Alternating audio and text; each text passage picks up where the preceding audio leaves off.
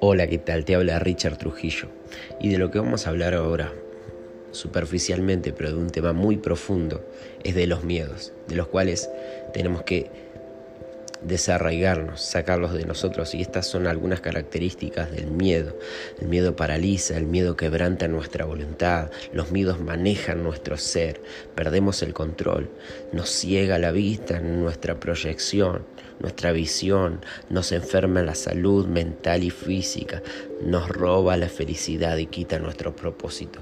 Por eso seguimos, seguimos y te vamos a mostrar y enseñar cómo librarte de los miedos, cómo liberarte de los miedos, sacarlos de vos. En este tiempo la gente tiene mucho miedo y te vamos a ayudar.